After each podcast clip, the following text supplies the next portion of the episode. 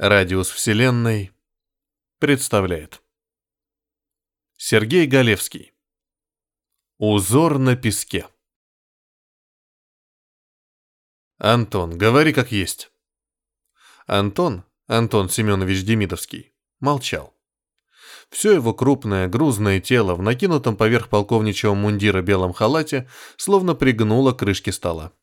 Глаза упирались в нее же, правая рука ощупывала едва заметную царапину.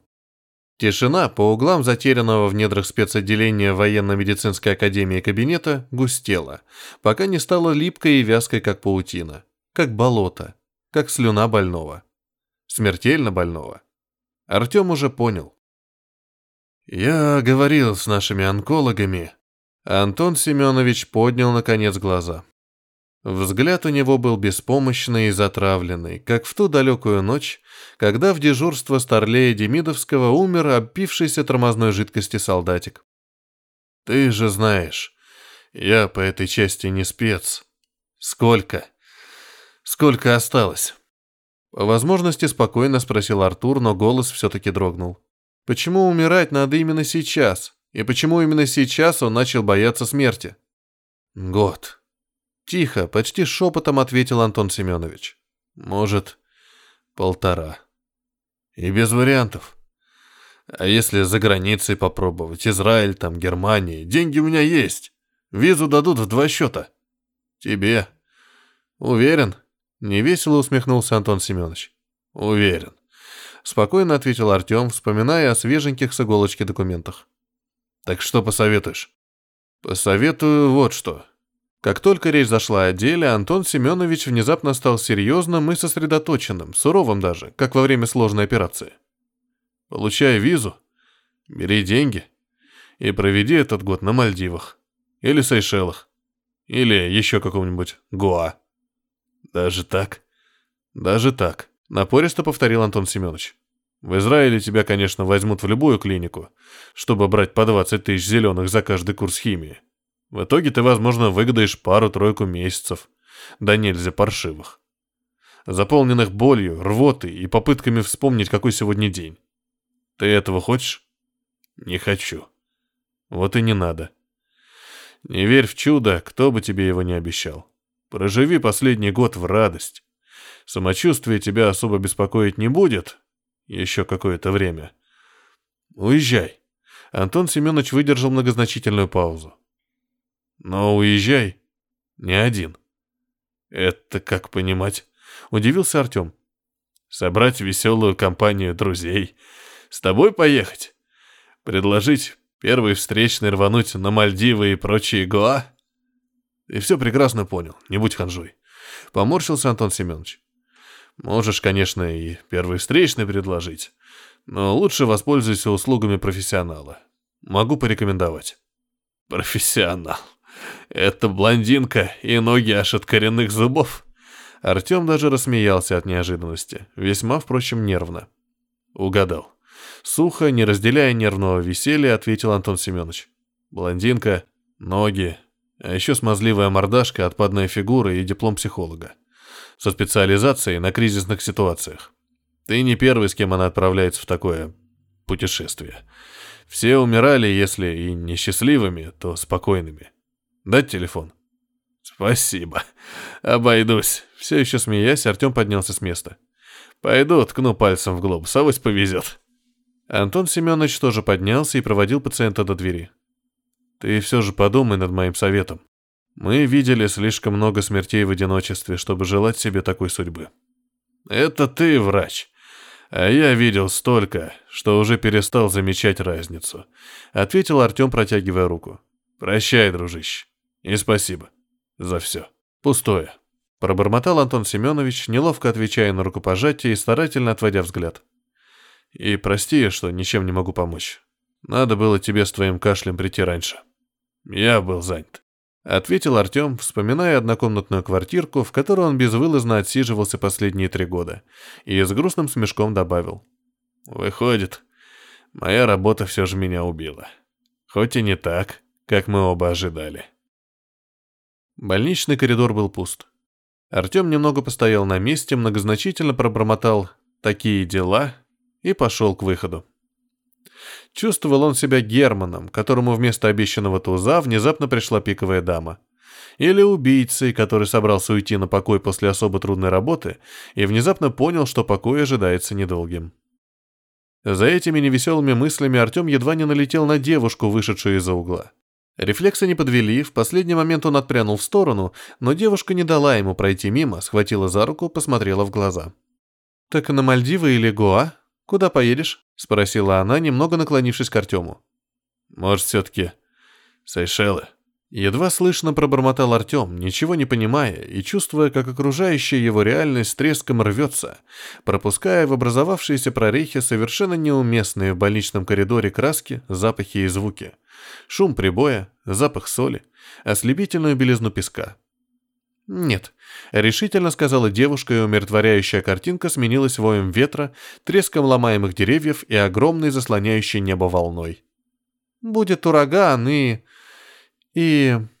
Девушка словно надломилась, выпустила руку Артема и начала падать. Он подхватил ее, прислонил к стене, похлопал по щекам. Видения пропали. «Девушка, с вами все в порядке? Вас проводить до палаты?» «Нет», — ответила она, открывая темно-зеленые глаза и пристально глядя на Артема. «Лучше на Гоа. Куда угодно, даже на Сейшелы, только подальше отсюда». Артем попытался улыбнуться, одновременно размышляя, не сбежала ли она из психиатрического отделения. Насколько он помнил со слов Антона, психов тут не держали вовсе, а вот чем именно в этом отделении занимались, полковник Демидовский не сказал даже бывшему сослуживцу. Артема к товарищу пустили только по спецпропуску и после полного досмотра. Интересные дела, однако. И про туристические планы она знает, что уж совсем необъяснимо. Ладно, что ему в конце концов терять? Хорошо, пойдем. Неожиданно даже для самого себя ответил ей Артем и, окинув взглядом больничную пижаму, спросил. «А нормальная одежда у тебя есть?» «Нет», — ответила она. «Мне и по коридору ходить нельзя. А через 10 секунд к нам подойдет охрана, которую мне ненадолго удалось обмануть». «Что?» Только и успел переспросить Артем, как из-за угла показались два охранника, похожих словно братья-близнецы, крепкие, коренастые, в одинаковой форме. Только один с усами, другой гладко выбритый. «Сказано же было, не выходить!» Зло произнес усатый, а второй в это время схватил девушку за руку, грубо, бесцеремонно. Девушка вскрикнула. «Одни проблемы из-за тебя!» «Мы разговариваем, не заметили?» Тихо спросил Артем. Усатый с удивлением посмотрел на него, словно только сейчас заметив присутствие мужика под метр девяносто. «Топай отсюда!» — процедил охранник, пока шишку не заработал. Артем на секунду закрыл глаза. Так с ним очень-очень давно никто не разговаривал. Во рту стало сухо, сердце на мгновение замерло, а потом застучало чуть быстрее. Появилось почти забытое за последние годы ощущение сжатой до предела пружины. А потом пружина распрямилась. Артем ударил усатого в ухо, вдарил под колено безусому, схватил его за голову и припечатал лицом об стену. С разворота добавил потерявшему ориентацию усачу в солнечное, а когда тот согнулся пополам, последним ударом отправил его в небытие. Все это заняло секунды две, не больше. «Я правильно понимаю?» — спросил Артем, глядя на спокойно стоящую в сторонке девушку. «Что охранников здесь больше, чем двое?» «Правильно». Невозмутимо кивнула она. «Но мы выберемся». Они выбрались. Сменив три такси и два раза проехавшись на метро, в итоге добрались до крошечного всего на несколько комнат мини-отеля на Петроградской стороне. Партия проводил их сонными глазами, оглядывая, казалось, не их даже, а горшки с цветами и выцветшие обои. Ничему не удивляться входило в его обязанности. Дойдя до номера, Артем закрыл дверь, задернул шторы и включил погромче телевизор, по которому крутили очередной этап Кубка мира по тайм-джампингу. Взглянул на часы, 11.45. Понимая, что давно уже перевалило за полдень, чертыхнулся. Что за день такой сегодня? Все выходит из строя. И его организм, и даже безупречный механизм швейцарских часов. Девушка, несмотря на работающий телевизор, спала. Уснула сразу, едва зайдя в номер, как будто много лет ждала возможности спокойно отдохнуть. Артему, который последние три года отдыхал вынужденно, это казалось странным. Да все здесь казалось странным, если уж на чистоту. Почему она так хотела бежать? Что с ней там происходило? Почему так спокойно сейчас? И откуда она, черт возьми, знала про Артема и его планы? А самое интересное, во что она его втянула? Или, если честно, во что втянул себя он сам, поддавшись авантюрному настроению, в которое его ввергло известие о смертельной болезни. Ясно, что дело серьезное, поэтому Артем подошел к тайнику, которым оборудованы все номера в отеле. Номер он снял, едва выйдя из своего добровольного заточения, поэтому в тайнике уже лежало все, что нужно. Деньги, документы и пистолет, который пришлось оставить перед визитом в военно-медицинскую академию. Машинально проверил затвор, вставил магазин, убрал пистолет в кобуру и только после этого задумался. Он правда готов за нее убивать? Помочь выбраться из академии, оставив на память пару синяков охране, это одно. А вот убивать, если за ней придут, вооружившись чем-нибудь посерьезнее грозных усов и наглого тона, убивать он готов? Артем взглянул на спящую девушку. Свернувшись калачиком на кровати и положив под голову кулачок, она казалась совсем обычной. Не видно темно-зеленых глаз, нет никаких странных образов и звуков.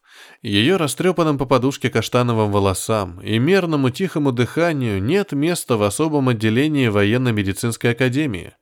И Артему во всем этом почудилась какая-то несправедливость. Дикая, вопиющая, которую ничем нельзя оправдать. И за которой можно, пожалуй, убить. Работающий на полную громкость телевизор должен был заглушить мягкие шаги аккуратно ступавших профессионалов. Однако Артем давно научился вычленять из общего фона те едва заметные звуки, которые предупреждали об опасности. Телевизор лишь мог внушить противникам уверенность, что в номере их приближение осталось незамеченным. Артем неслышно достал пистолет, встал напротив двери и посмотрел на кровать. Девушку надо разбудить, но как это сделать, не выдав себя? Однако она уже не спала, словно и сквозь сон услышала мягкую поступь за дверью. Сидела на кровати и смотрела на Артема, умудряясь в одном взгляде сочетать мольбу, вопрос и крайнюю решимость. Артем в ответ едва заметно кивнул. Он уже принял решение. Пружина сжалась. Почувствовав, что еще секунда и дверь вылетит под ударом тарана, Артем выстрелил два раза в левую и правую часть двери. Пули легко пробили хлипкую преграду, а мгновение спустя Артем на бегу вынес дверь и всем телом припечатал о стену узкого коридора человека в черном. Крепко схватив его за руку с автоматом, Артем крутанулся, изогнул правую руку и снизу выстрелил в подбородок другому автоматчику, стоявшему в шаге от него.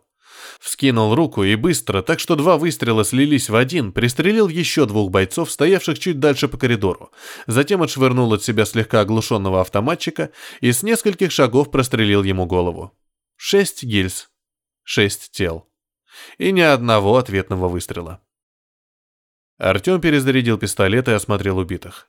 Черная экипировка, никаких эмблем или значков. И тем не менее они не стесняются разгуливать в центре города с автоматами.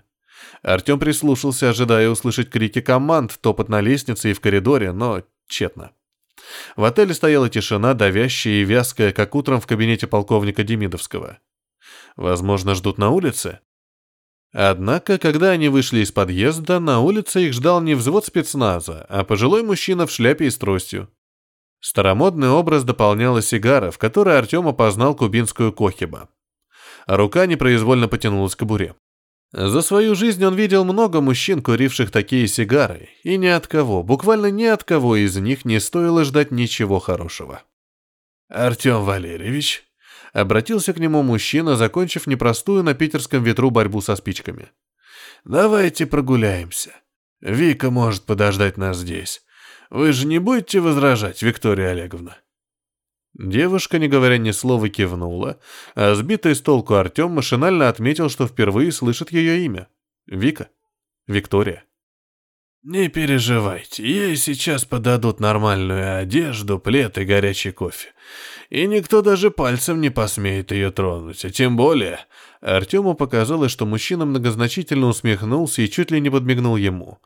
«А тем более грубо схватить за руку». «Ну что ж, раз так...» Медленно ответил Артем, оглядывая абсолютно пустую улицу и бросив взгляд на крыши соседних домов. «Раз так...»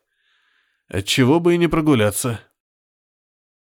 «Артем Валерьевич, давайте прежде всего обговорим технику безопасности», сказал мужчина, когда они отошли на десяток шагов. «Я очень уважаю вас как профессионала, Запись сегодняшнего вашего выступления привела меня в восторг. Я бы даже предложил вам работу, если бы не печальный анамнез, исключающий всякую возможность долгосрочного сотрудничества. Но за каждым нашим шагом наблюдают снайперы. С приказом стрелять при любом подозрительном или просто неосторожном движении. Поэтому шагайте, пожалуйста, осторожнее, не споткнитесь. Мне не хотелось бы прерывать нашу беседу, но я очень дорожу своей жизнью, знаете ли. Только своей? Тихо спросил Артем, не делая ни одного подозрительного или неосторожного движения. Любой. Вы удивитесь, каким количеством жизни я дорожу. Наверное, удивлюсь. Не стал спорить Артем. Некоторое время шли молча. Мужчина курил сигару, Артем тщательно выбирал, куда ступать. «Вы когда-нибудь задумывались о том, что такое время?» Внезапно нарушил тишину мужчина.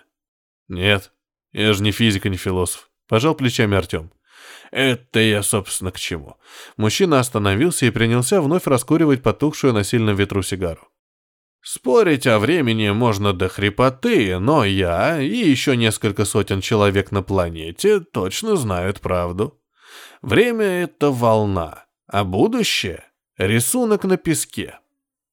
Набегающие волны размывают его, но никогда не смоют совсем.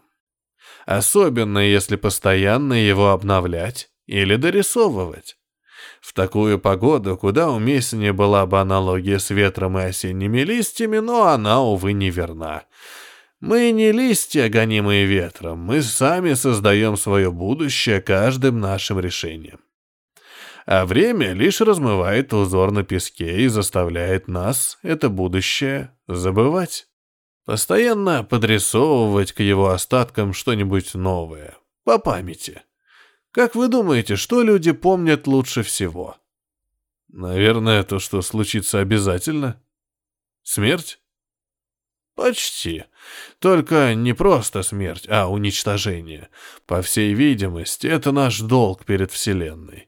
И явиться ниоткуда и уйти в никуда. Поэтому все человечество с рождения словно запрограммировано на уничтожение, что всегда вело к бесчетным войнам и конфликтам. Есть точка зрения, что весь научно-технический прогресс — это всего лишь развитие орудия убийства.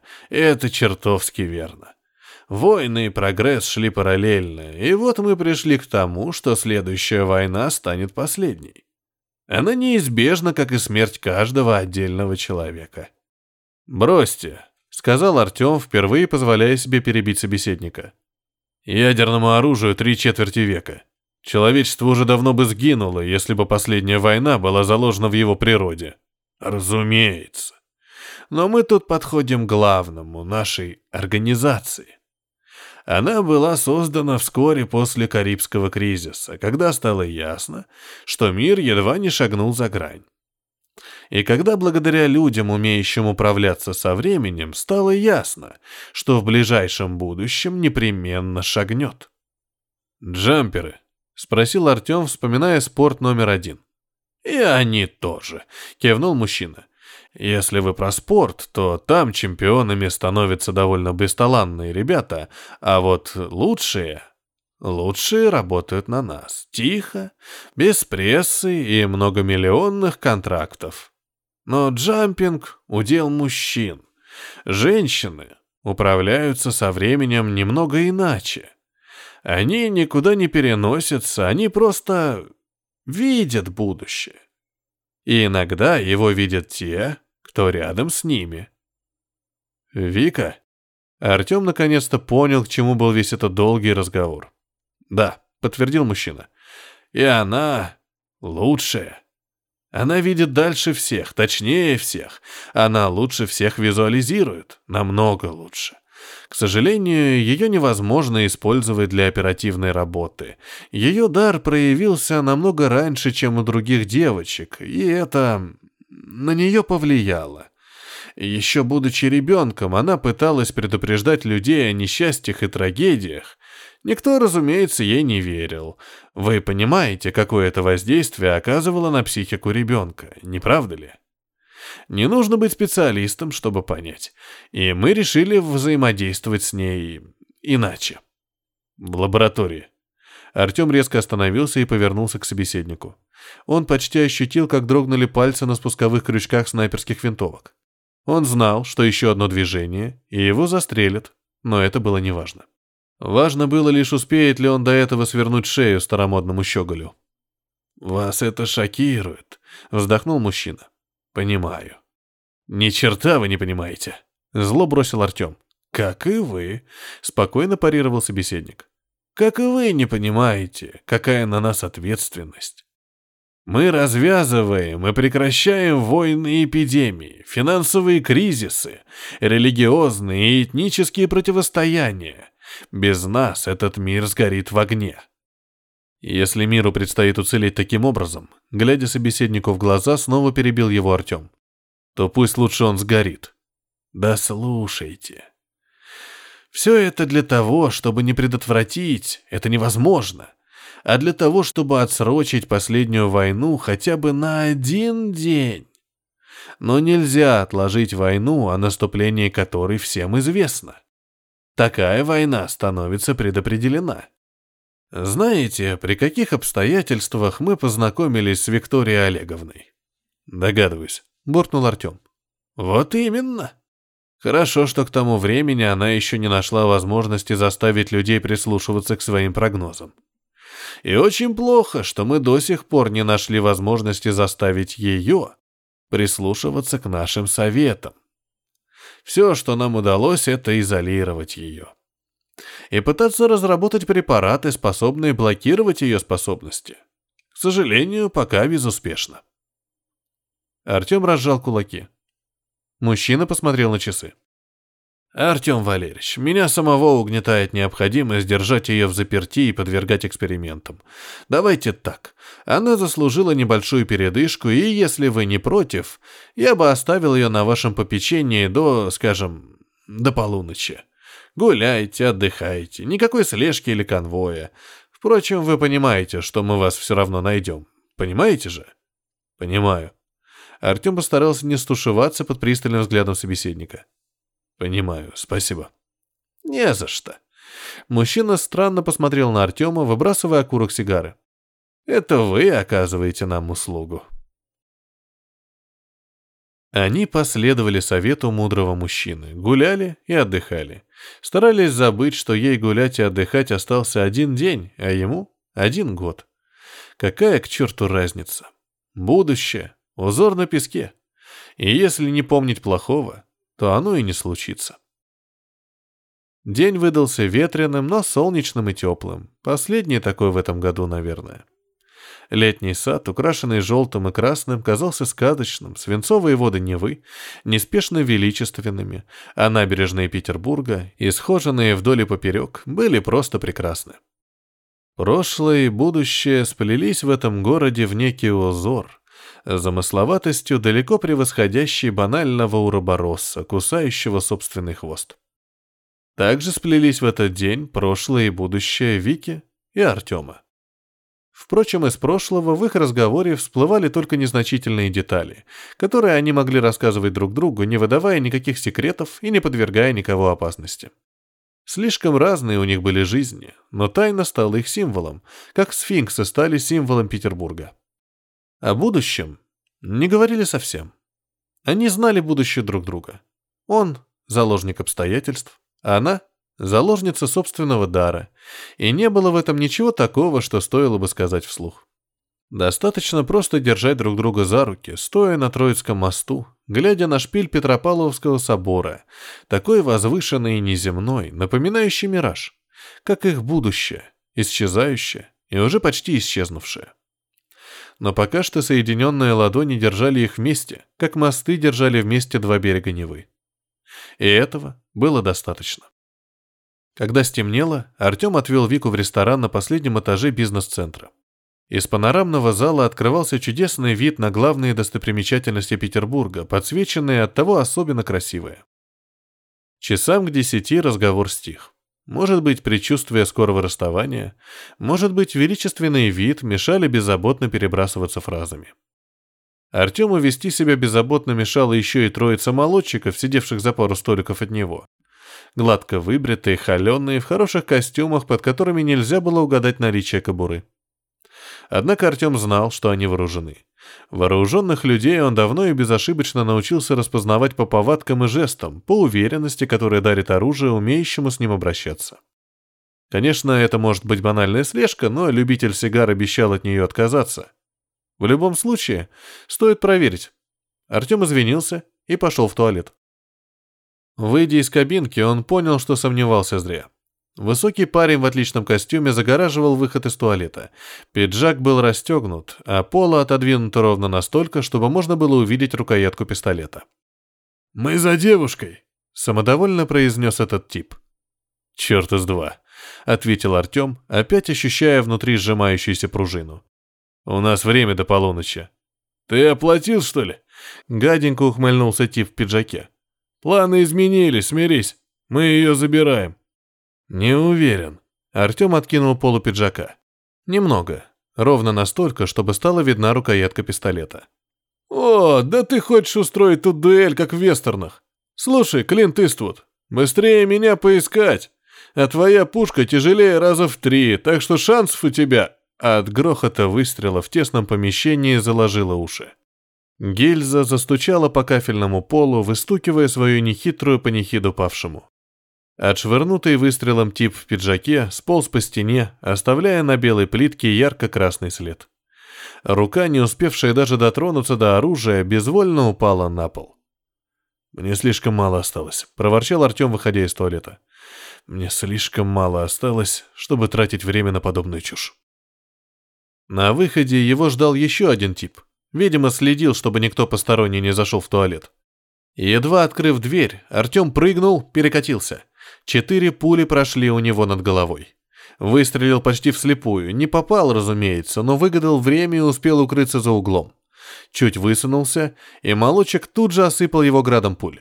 Низкий, вертлявый, он стрелял по-македонски, скрестив руки и качая маятник. Видимо, это казалось ему до нельзя крутым, хотя Артем считал такую технику, устаревшей лет 70 назад. Артем выдохнул, Шагнул из-за угла, не обращая внимания на грохот двух пистолетных стволов, вскинул руки и выстрелил. Грохот стих, вместо него послышались стоны и ругань. Типчик попытался привстать и даже потянулся за оружием, однако Артем успокоил его выстрелом в голову. Третий стоял у их столика и держал под прицелом Вику. Артем подходил медленно, не сводя с него глаз, прикидывая, как вскинуть ствол, куда выстрелить, как успеть и при этом не задеть девушку. Вика спокойно ковыряла вилкой в тарелке с тунцом, ничем не выдавая ни страха, ни даже легкого беспокойства. Потом подняла глаза и встретилась взглядом с Артемом. Взгляд у нее был жестким и острым, как ограненный изумруд. Внезапно ствол в руке последнего типа начал меняться. Ржаветь, разваливаться, рассыпаться рыжей трухой, словно пролежал под Петербургом со времен Великой Отечественной. Тип удивленно посмотрел на сжимавшую бесполезное крошево руку, а Вика перехватила вилку обратным хватом и воткнула ее типу в бедро. Молочек взвыл, девушка, не теряя темпа, схватила бутылку вина и с разворота заехала ему по голове. Тип осел на пол, смешно дрыгнув при падении ногами. «Ну, — спросила Вика, наливая себе из так и не разбившейся бутылки. «Ты понял?» «Нет», — честно признался Артем. «Теперь уже совсем ничего не понимаю». «Ничего». Девушка отхлебнула из бокала и хитро с прищером посмотрела на него. «Скоро поймешь». По комнате стелился сигарный дым, особенно приятный после кислого запаха пороховых газов. Артем наслаждался тишиной и покоем. Хватит с него стрельбы. И не только на сегодня. «Вы меня обманули насчет Вики, так?» «Только наполовину», — ответил его давишний старомодный собеседник. «Она действительно уникальна. Она, пожалуй, единственная, кто со временем полностью на «ты». Вы же видели, что она сделала там, в ресторане? Впечатляет? То-то же. Это для нее еще детские игры, поверьте. Но никаких проблем со здоровьем у нее нет. Она прекрасный оперативник, в чем вы сами могли убедиться. Убедился, только не понял, зачем все это было нужно. Понимаете, ее талант многие хотели бы использовать в своих целях. В том числе некоторые не очень хорошие люди. Их давно стоило обезвредить, но нам никак не удавалось выйти на эту группировку. Вот Виктория Олеговна и предложила план, включающий вас, ее и десяток трупов. Я, признаться, был против такого риска, но с ней бывает трудно спорить. И просто бывает трудно, но результат налицо. У нас есть исполнители, один жив и прямо сейчас дает показания. Выйдем и на заказчика. Понятно, кивнул Артем. Нужно было создать иллюзию беззащитности. Ловко вы их провели. И их, и меня. Осторожный стук в дверь, и в кабинет зашла Вика. Сменив больничную пижаму на темно-зеленое платье, а маску испуганной девочки выкинув за ненадобностью, она изменилась до неузнаваемости. Не Вика, а Виктория Олеговна. «Шеф, э, вот протокол допроса», — сказала она, передавая мужчине папку. «Отлично, отлично». Проглядев папку, он поднялся с места и протянул Артему руку. «Вы прекрасно справились, и мы вам очень признательны. Как я уже говорил, жаль, что не могу предложить вам работу». Артем пожал протянутую руку и направился к выходу. «Подожди», — раздался за спиной голос Вики. «Шеф, можно я попрощаюсь с Артемом Валерьевичем наедине?» «Выгоняешь меня из собственного кабинета?» Мужчина сердито пыхнул сигарой, но под пристальным взглядом темно-зеленых глаз быстро спасовал. «Ладно, прощайтесь, от меня не убудет. Только, Виктория Олеговна, помните, о чем я вас предупреждал. Не делайте глупостей». Когда за ними закрылась дверь, Вика подошла к Артему. Близко, куда ближе, чем положено для малознакомых людей. Недостаточно близко. «Не обращай внимания, это он мне», — сказала она и внезапно, без всякого перехода добавила. «Знаешь, это был особенный день, во всех смыслах. Будь я обычной женщиной, я бы провела последний год с тобой. У меня нет диплома психолога, но я справилась бы не хуже». «Справилась бы, не сомневаюсь». Грустно усмехнулся Артем, вспоминая утренний совет полковника Демидовского. «Но ты необычная женщина, понимаю. Поэтому попрощаемся сейчас». «Ничего ты не понимаешь, Артем». Вика покачала головой и взяла его за левую руку.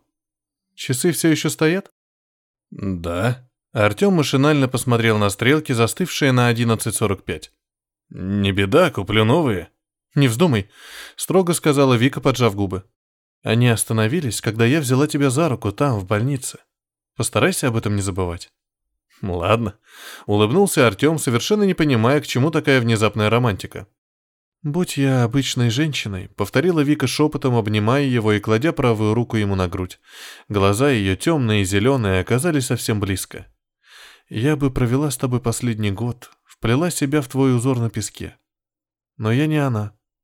Я не обязана подчиняться глупостям, которые кто-то нарисовал до меня. Пропади пропадом мой дар, если я не могу этого сделать. Пропади пропадом этот мир, если ему суждено уцелеть без тебя».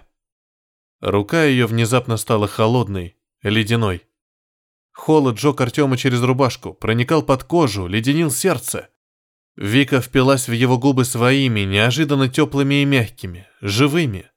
Поцелуй длился секунду, вечность. Она оттолкнула его, и Артем с оледеневшим сердцем и опаленными губами рухнул в небытие. Когда мужчина вновь зашел в кабинет, Вика сидела на полу, прислонившись к стене и тяжело хрипло дышала. Белое, словно присыпанное мукой лицо покрывали бисерки пота. Мужчина строго посмотрел на нее из-под насупленных бровей, но ничего не сказал.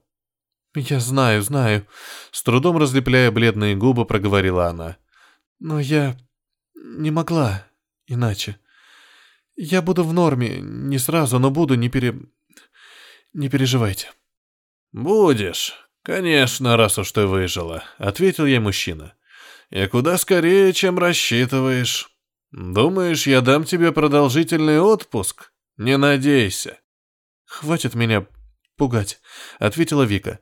Лучше посмотрите мой телефон. Есть ли в контактах...» «Нашла мальчика на побегушках», — с притворной сердитостью проворчал мужчина, поднимая тем временем с пола дамскую сумочку. «Знаю, кого ты там ищешь». «Если знаете, то не... не тяните». «Вот бы и рылась в своем телефоне», — все так же сердито пробормотал мужчина. «Чего сама ты не посмотришь?» Внезапно Вики на лицо искривилась, она прикусила губу и, спрятав лицо в ладонях, разрыдалась. «Я боюсь», — сквозь слезы прошептала женщина, час назад обратившая в труху направленный на нее ствол. «Господи, если бы вы только знали, как мне сейчас страшно!» «Эй, Артем, ты что, уснул? Слушаешь меня вообще?» «Нет», — честно признался собеседнику Артем. «Сколько сейчас времени?» «Десять сорок». Собеседник так удивился, что даже ответил на вопрос. «Ты, ты чего? Я тебе про дело говорю, заказ трудный, но бабки отличные. Сможешь уйти на покой, как и хотел. Отсиживаться, правда, придется долго, шишка уж больно важная, но... Нет. Снова ответил Артем, вставая со скамейки в парке. Не подходит, я буду занят. Ты совсем сдурел? Только и смог спросить его собеседник, открыв от изумления рот. Да. Не стал спорить Артем, развернулся и пошел к выходу из парка. Он и сам не понимал, откуда у него эта уверенность. В голове блуждали какие-то образы, словно обрывки тяжелого дневного сна. Цельной картины из них не складывалось, но удалось вспомнить про Демидовского, больницу и коридор. Что-то там должно было произойти, но вот что именно и когда? Артем посмотрел на часы. Стоят. 11.45. Еще больше часа времени хватит. Позвонив по дороге Антону, он договорился о встрече, немало удивив старого друга такой спешкой. Полковник Демидовский встретил его на проходной и проводил до кабинета. «Что случилось, Артем?» — спросил полковник, устроившись в своем кресле. «Знаешь, Антон, не могу точно сказать. Работа», — с пониманием уточнил Демидовский. «В том-то и дело, что нет. Личное. Понимаешь, это покажется странным, но...» Артем остановился, и не только чтобы подобрать слова, но и чтобы справиться с внезапным приступом кашля.